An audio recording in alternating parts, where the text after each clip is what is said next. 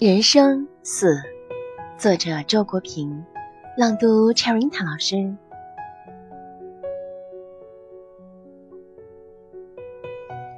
人生中一切美好的时刻，我们都无法留住。人人都生活在流变中，人人的生活都是流变。那么，一个人的生活是否精彩，并不在于他留住了多少珍宝。而在于他有过多少想留而留不住的美好的时刻，正是这些时刻，组成了他的生活中流动的盛宴。留不住当然是悲哀，从来没有想留住的珍宝，却是更大的悲哀。既然一切美好的价值都会成为过去，我们就必须承认过去的权利。过去不是空无，而是一切美好价值存在的。唯一可能的形式。